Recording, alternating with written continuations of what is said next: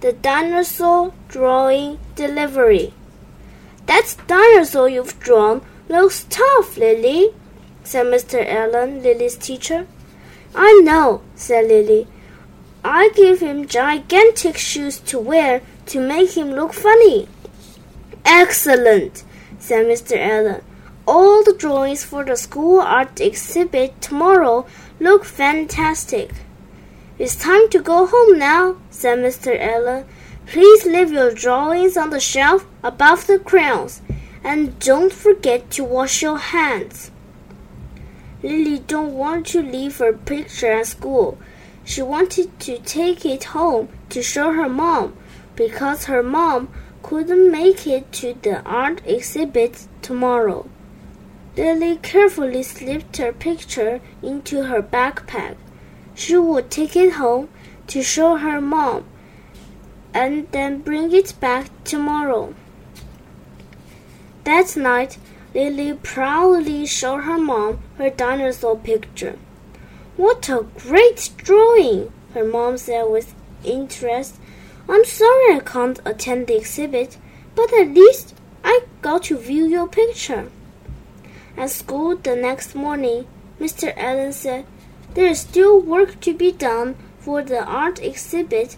Please get your pictures from the shelf and bring them to the display area. Lily searched her backpack for her picture. But where is it? Suddenly, she remembered that she left it on the edge of her bed. She was going to put it in her backpack last. Then in her rush to leave, she forgot it. Suddenly, Lily saw Mom at the classroom door. She was holding up Lily's picture. You forgot your drawing, Lily, said Mom. You left it at home. Mr. Allen looked surprised. I thought I asked you to put your picture on the shelf, Lily, he asked. Is that true, Lily? asked Mom. Lily nodded. I wanted to show you my picture, she said. I know that you can't come to the art exhibit this afternoon. I'm really sorry I don't, didn't listen, Mr. Allen. That's okay, Lily, said Mr. Allen. But I wish you had asked me first. Then I, I would have understood. That afternoon, the colorful pictures went on display. Well done, Lily, said Mr. Allen. Your picture looks great. Is that your dinosaur, young lady?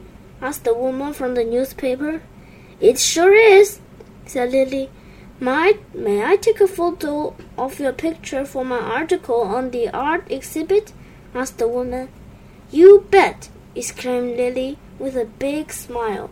Now her mom will get to see her, din- her dinosaur drawing in the newspaper too. The end.